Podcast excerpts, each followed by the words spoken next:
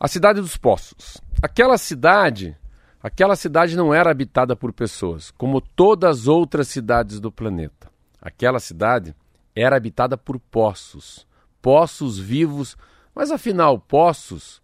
Os poços distinguiam-se entre si não somente pelo lugar onde estavam escavados, mas também pelo parapeito, abertura que os ligava ao exterior. Havia poços ricos e ostensivos, com parapeitos de mármore e metais preciosos, poços humildes de tijolo e madeira, e outros mais pobres, simples buracos rasos que se abriam na terra. A comunicação entre os habitantes da cidade fazia-se de parapeito em parapeito e as notícias corriam rapidamente, de ponta a ponta do povoado. Um dia chegou à cidade uma moda, uma moda que certamente tinha nascido em algum lugar num pequeno povoado humano. A nova ideia assinalava que qualquer ser vivo que se prezasse deveria cuidar muito mais do interior do que do exterior. O importante não era o superficial, mas o conteúdo. Foi assim que os poços começaram a encher-se de coisas. Alguns enchiam-se de joias, moedas de ouro, pedras preciosas, outros mais práticos, encheram-se de eletrodomésticos e aparelhos mecânicos. Outros ainda optaram pela arte e foram se enchendo. Pintura, piano de cauda e sofisticadas esculturas pós-modernas. Finalmente, os intelectuais encheram-se de livros, manifestos ideológicos e de revistas especializadas. O tempo passou, passou, a maioria dos poços encheu-se a tal ponto que já não podia conter mais nada. Os poços não eram todos iguais. Por isso, embora alguns se tenham conformado, outros pensaram no que teriam de fazer para continuar a meter mais coisa no seu interior. Um deles foi o primeiro. Em vez de apertar o conteúdo, lembrou-se de aumentar sua capacidade alargando-se. Não passou muito tempo até que a ideia começasse a ser imitada. Todos os poços utilizavam grande parte da suas energias a alargar-se para criarem mais espaço no seu interior um poço pequeno e afastado do centro da cidade, começou a ver seus colegas que se alargavam desmedidamente. Ele pensou que se continuassem a alargar-se daquela maneira, dentro em pouco iriam se confundir os parapeitos dos vários poços e cada um perderia sua identidade. Talvez a partir dessa ideia, ocorreu-lhe que outra maneira de aumentar a sua capacidade seria crescer mas não em largura, não, antes em profundidade. Fazer-se mais fundo em vez de mais largo. Depressa se deu conta de que tudo o que tinha dentro dele lhe impedia a tarefa de aprofundar. Se quisesse ser mais profundo, seria necessário esvaziar-se de todo o conteúdo.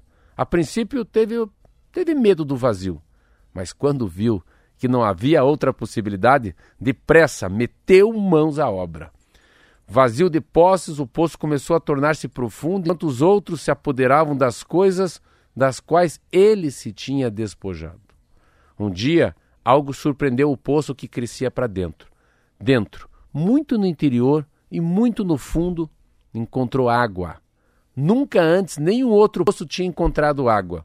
O poço venceu a sua surpresa e começou a brincar com água no fundo, umedecendo as suas paredes, salpicando seu parapeito e, por último, atirando a água para fora.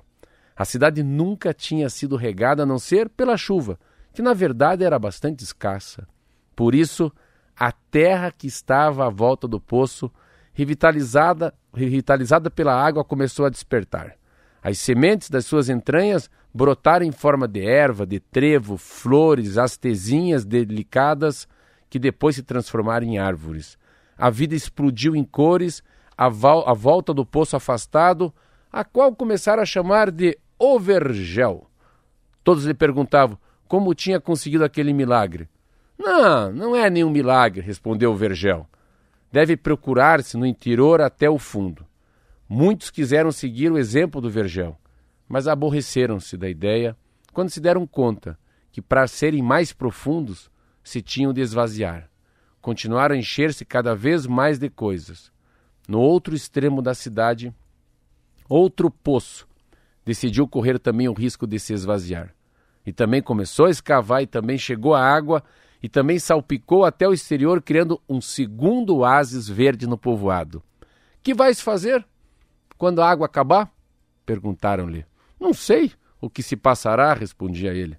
Mas agora, quanto mais água tiro, mais água há. Passaram-se uns meses antes da grande descoberta.